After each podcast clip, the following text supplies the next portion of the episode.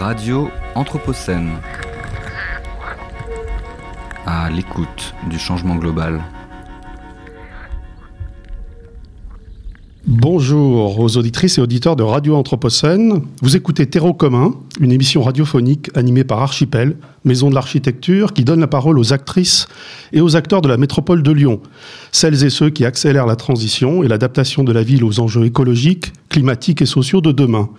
Terreau commun, un espace de ressources, une bibliothèque de voix, un creuset de projets en cours d'expérimentation ou réalisés qui vont dans le sens du mieux et du moins. En écho à l'exposition Rivière urbaine, quatre enquêtes géophotographiques du photographe Pierre Suchet, présentées à Archipel à partir de demain, jeudi 18 janvier, et jusqu'au 30 mars 2024, nous recevons aujourd'hui deux invités, tous deux représentants du SAGIRC, syndicat du bassin de l'Iseron. Bonjour Jean-Charles Collas, bonjour Mathieu Hervé et merci de votre présence dans notre studio de la place des terreaux à Lyon pour le deuxième épisode de l'émission radiophonique Terreau commun. Bonjour à vous et à tous les auditeurs. Bonjour, merci pour l'invitation. Jean-Charles Collas, vous êtes président du SAGIRC, vice-président de la métropole, délégué au déplacement, aux intermodalités à la logistique urbaine. Vous êtes également vice-président délégué du Citral et conseiller municipal à Oulin. Mathieu Hervé, vous n'êtes, je dirais, que directeur du SAGIRC. Mais vous œuvrez quand même tous les deux, en tant qu'élus et techniciens, au sein du syndicat mixte d'aménagement et de gestion de l'Iseron, du Ratier et du Charbonnière, qui est en charge de la gestion et des aménagements des cours d'eau du bassin versant de l'Iseron. Tout d'abord, Jean-Charles Collas, l'échelle et le périmètre d'intervention du SAGIRC ont leur importance, puisqu'il s'agit du bassin versant de l'Iseron qui regroupe cinq intercommunalités, 19 communes de l'ouest lyonnais. Et cette dimension géographique, qui ne se limite donc pas aux seules limites administratives, caractérise un rôle spécifique pour un syndicat de gestion, où votre action a sans doute évolué en passant de l'échelle de la rivière à celle justement du bassin versant. Pouvez-vous nous préciser quelles sont les parties prenantes que vous mobilisez et qui n'ont sans doute pas les mêmes attentes ni les mêmes objectifs dans la gestion de la ressource en eau. Évidemment, entre des agriculteurs, des industriels qui ont besoin d'eau, des maires qui souhaitent développer leur commune et qui artificialisent les sols, des associations qui défendent la biodiversité, des pêcheurs qui préservent aussi les espèces piscicoles. Comment vous arrivez effectivement à euh, mettre en marche l'ensemble de ces parties prenantes? Alors d'abord, comme vous l'avez dit, euh, euh, le syndicat, c'est un syndicat de bassin versant. Donc il ne se limite pas aux limites territoriales des communes et même des intercommunalités. On a des morceaux de communes sur notre bassin hydrographique et des morceaux d'intercommunalités. Et vous avez tout à l'heure parlé de la métropole de Lyon. Ce syndicat va bien au-delà de la métropole de Lyon. La métropole de Lyon est interdépendante avec les territoires voisins et bien sûr en matière d'hydrographie et d'hydrologie. Euh, l'objectif d'un syndicat de gestion de rivière, c'est de, euh, il est bien sûr porté par les collectivités locales, mais c'est d'essayer de, faire travailler ensemble tous les acteurs autour de l'eau. Alors, il est assez courant d'opposer les acteurs. C'est vrai qu'il y a un certain nombre de types d'acteurs, vous l'avez dit. Il y a des acteurs euh, de l'aménagement du territoire, les communes qui construisent ou qui urbanisent ou qui un peu moins aujourd'hui ou qui réfléchissent un peu plus aujourd'hui. Euh, il y a aussi euh, les associations environnementales qui se battent pour certaines choses depuis de nombreuses années. Il y a aussi les usagers de l'eau, bien sûr les, consommateurs d'eau potable, mais aussi les agriculteurs, les industriels, les distributeurs qui sont souvent des structures publiques, hein, syndicats de gestion et de distribution de l'eau, de l'assainissement, etc. Euh, bref, beaucoup de partenaires. Je crois que c'est un peu simpliste de les opposer. Euh, on a tous euh, des enjeux en commun, une vision qui devient de plus en plus commune, même si le niveau de prise de conscience de chacun des partenaires n'est pas le même. Euh, ça fait plusieurs décennies déjà que les associations environnementales nous interpellent sur la question de la ressource en eau et de la biodiversité. Les collectivités locales ont intégré cette question de la biodiversité il n'y a pas si longtemps que ça. Euh, au début, il y a deux décennies, euh, leur préoccupation principale, c'était plutôt les inondations et la sécurité des riverains. Maintenant, elles ont bien pris en compte, et en tout particulier sur ce territoire qui est assez précurseur, cet enjeu de la biodiversité. La question de la ressource en eau est arrivée plus récemment. Euh, avec les, bien sûr les épisodes de sécheresse. Euh, et puis, euh, plus récemment encore, la question de, de, de l'eau et de ces espaces naturels comme espace de respiration pour les habitants du territoire et au-delà. On l'a vu pendant le confinement où notamment certaines zones de ce bassin versant de l'Iseron étaient très investies par les gens qui avaient besoin de nature, notamment en période de canicule. et donc tous ces usages-là euh, sont à la fois parfois en contradiction, en tout cas en conflit d'intérêts et conflit d'usage, euh, mais en même temps sont nécessaires à la survie euh, de la population et donc de l'espèce humaine autour de ce territoire. Donc je pense que les gens, les acteurs ne sont pas opposés, ils commencent à mieux travailler ensemble, mais ils n'ont pas encore le même niveau d'intégration des enjeux.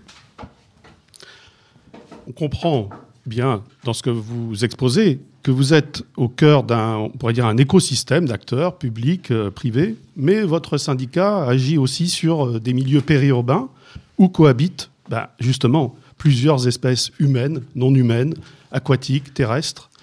Et on imagine bien que cela vous demande de concilier milieu naturel, occupation anthropique, notamment dans vos actions en matière de restauration, renaturation écologique de l'Iseron.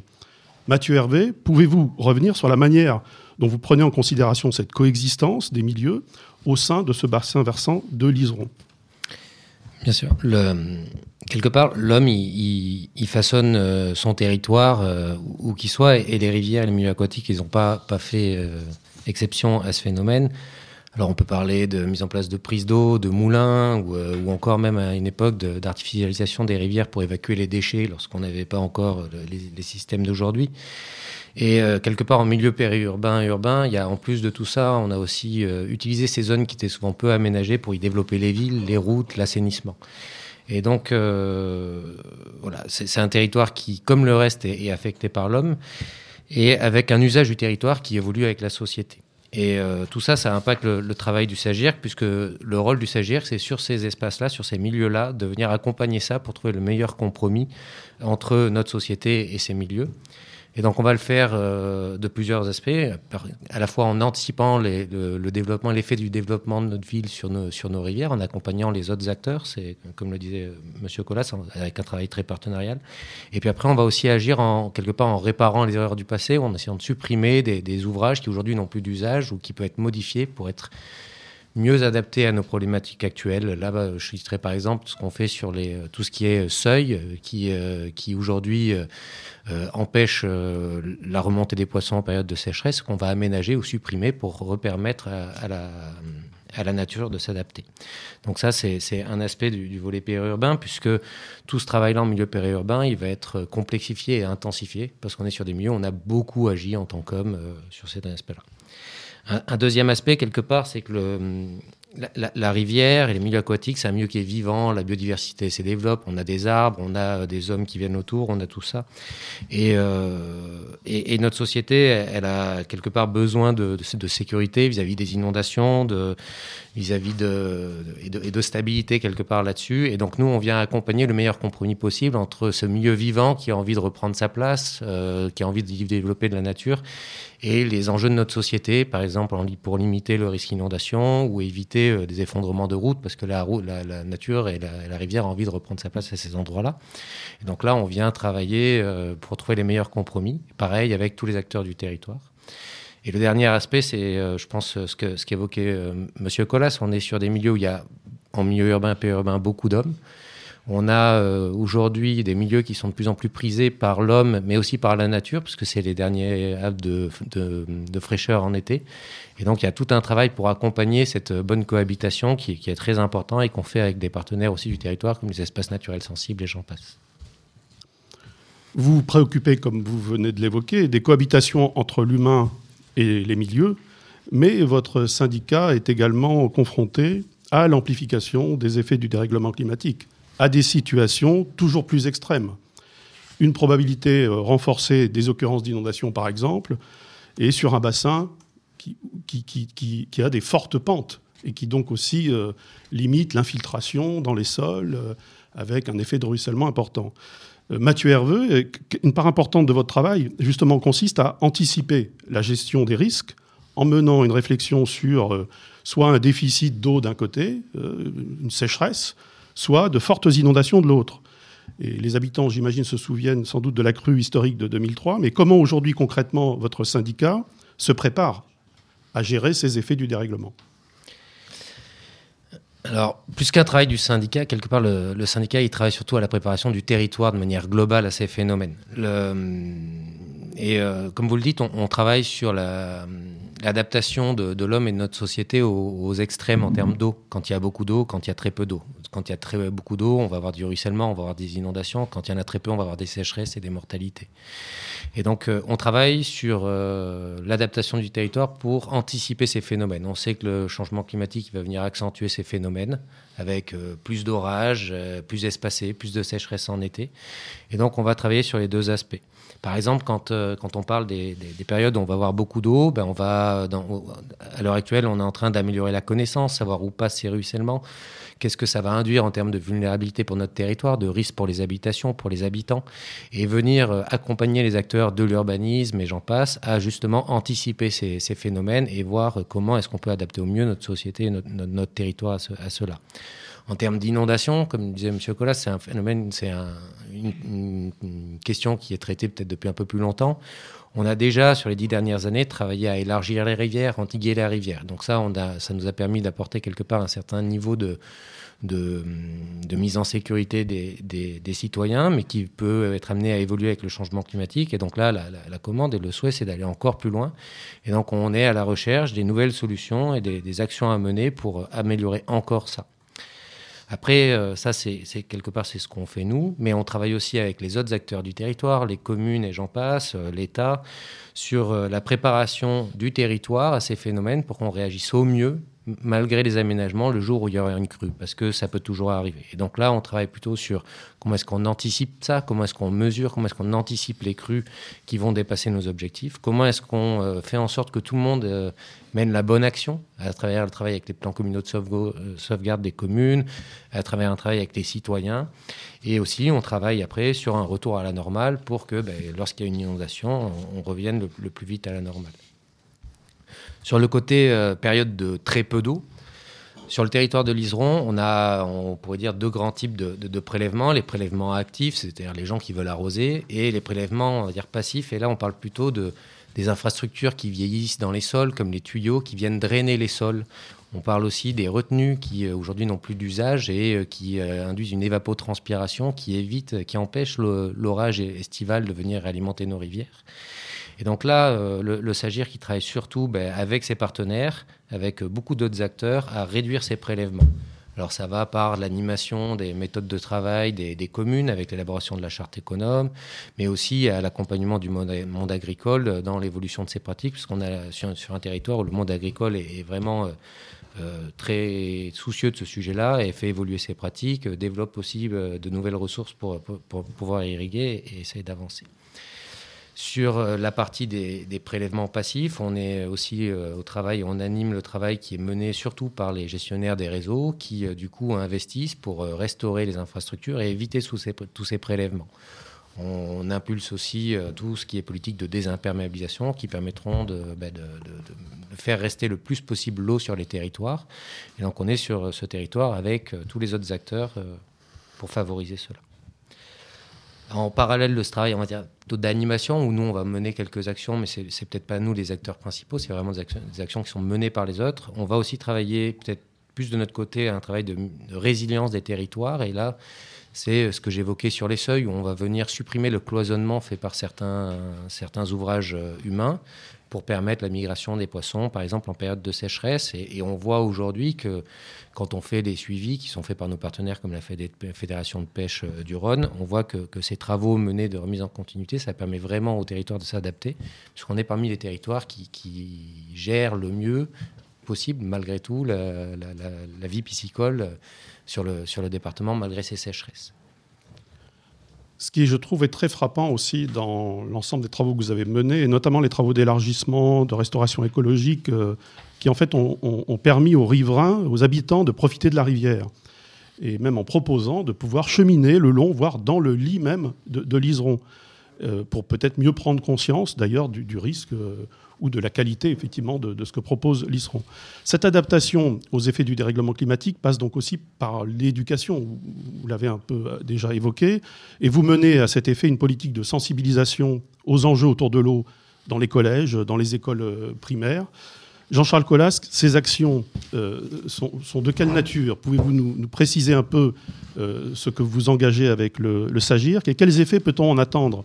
Une meilleure connaissance des milieux par la population euh, on peut imaginer évidemment à l'avenir que les habitants vont trouver euh, un refuge climatique à proximité de l'Iseron, hein, tout comme les truites qui cherchent d'ailleurs aussi euh, un peu plus en amont des eaux plus fraîches pour pouvoir se reproduire. Vous savez, il y a, il y a quelques années, euh, alors les habitants, les riverains euh, et, et, les communes voyaient la rivière comme plutôt un danger pour l'homme. Euh, depuis quelques années, la prise de conscience de, la richesse de, ce milieu et de, la richesse que peut apporter le milieu aquatique et la rivière à un territoire, avec tout ce que vous avez cité, bien sûr, euh, cette prise de conscience a commencé à évoluer. Elle a bien sûr été euh, en premier lieu dans les acteurs du territoire et les, collectivités locales. Et du coup, après avoir enterré les cours d'eau, asséché les zones humides, urbanisé un milieu naturel, hein, on, on, accompagne, on essaye d'accompagner l'ensemble des acteurs pour faire machine complètement arrière. Euh, c'est quand même un, virage à 180 degrés et euh, l'Iseron, le Sagirc, est un territoire exemplaire en la matière. Il est d'ailleurs visité euh, le, par toute l'Europe pour ce sujet-là. On est le seul territoire qui a supprimé deux voies de circulation d'une voie rapide, hein, la départementale 42, pour élargir le lit de la rivière. Donc cette prise de conscience, elle est déjà quand même bien présente. Mais euh, nous pensons, et nous sommes nombreux à penser, que euh, bah, les adultes de demain, ce sont les enfants, et les meilleurs éducateurs des adultes, ce sont leurs propres enfants. Donc on a lancé un grand développement de, l'éducation à l'environnement. C'est une porte d'entrée dans le territoire, la rivière et, tout ce qui est lié au milieu aquatique, euh, pour les éduquer à l'environnement.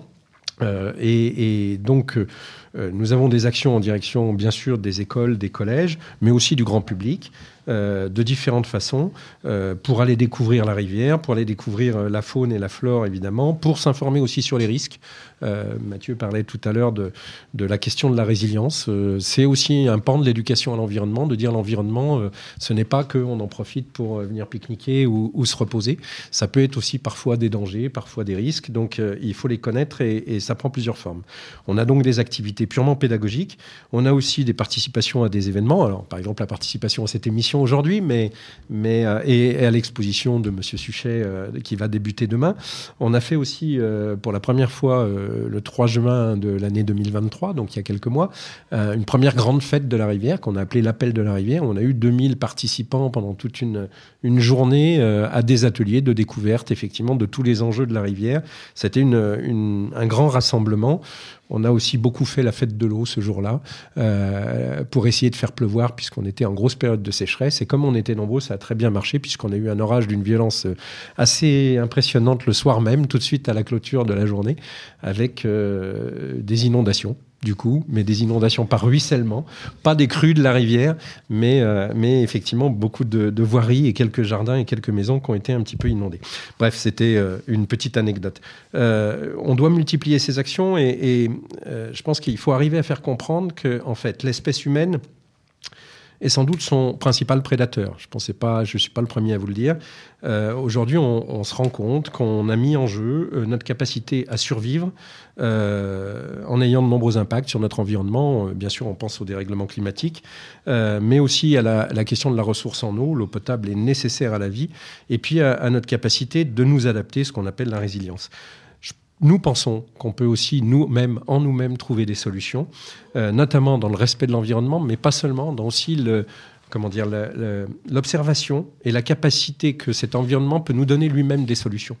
Comment est-ce qu'on peut voir comment la nature, elle, s'y est prise pour euh, être résiliente et comment, du coup, on peut s'en inspirer pour euh, nous-mêmes être résilients. Et donc, c'est un peu dans ces objectifs-là qu'on fait de l'éducation à l'environnement de manière très large. Alors, comme vous l'avez rappelé, euh, votre territoire d'action est donc un territoire mouvant euh, qui nécessite une capacité d'adaptation en continu. C'est aussi un territoire euh, que l'on vient visiter par rapport à l'ensemble des travaux que vous avez menés, engagés. Et cette politique de gestion et de ménagement hein, que vous menez sur ce bassin versant de l'Iseron donc apparaît exemplaire. Et j'imagine que vous avez des échanges avec d'autres territoires, peut-être en France ou en Europe. Et donc, comment, Jean-Charles Collas, pourriez-vous qualifier, peut-être spécifier ces modalités de gestion de votre syndicat? Est-ce qu'elles sont reconnues? Euh, Est-ce qu'il y a des différences avec d'autres bassins versants euh, que vous connaissez ou côtoyez? Alors oui, alors, à la fois, il y a des différences et à la fois, comme je l'ai dit tout à l'heure, on est un peu précurseur. Nos prédécesseurs euh, avaient déjà mis en œuvre beaucoup de choses et du coup, on est cité en exemple. Donc, on travaille beaucoup avec euh, l'ensemble des territoires, mais euh, très honnêtement, il y a des syndicats de gestion de rivières sur le territoire du Rhône, parmi nos voisins, qui n'ont pas du tout le même niveau de préoccupation et de développement que chez nous. En revanche, on travaille beaucoup avec beaucoup de territoires locaux, bien évidemment, dans le Rhône et en particulier le bassin versant voisin du Garon, qui est géré par un syndicat qui s'appelle le SMAGA, euh, mais on est aussi visité par des gens de toute la France et de l'Europe pour voir les aménagements que nous avons faits, que vous avez cités tout à l'heure.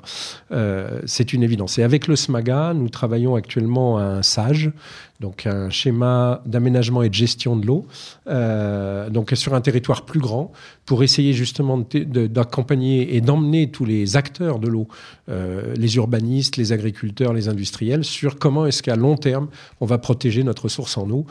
C'est un grand travail et qu'on mène en partenariat avec le SMAGA, donc le territoire voisin. Merci beaucoup. Nous arrivons donc au terme de notre émission. Euh, remercions Jean-Charles Collas et Mathieu Hervé, euh, donc respectivement président et directeur du SAGIRC, pour cet échange court et vos témoignages sur les conditions d'adaptation d'un bassin versant et de la réduction de la vulnérabilité des personnes et des biens dans ce contexte d'incertitude qui nous préoccupe toutes et tous.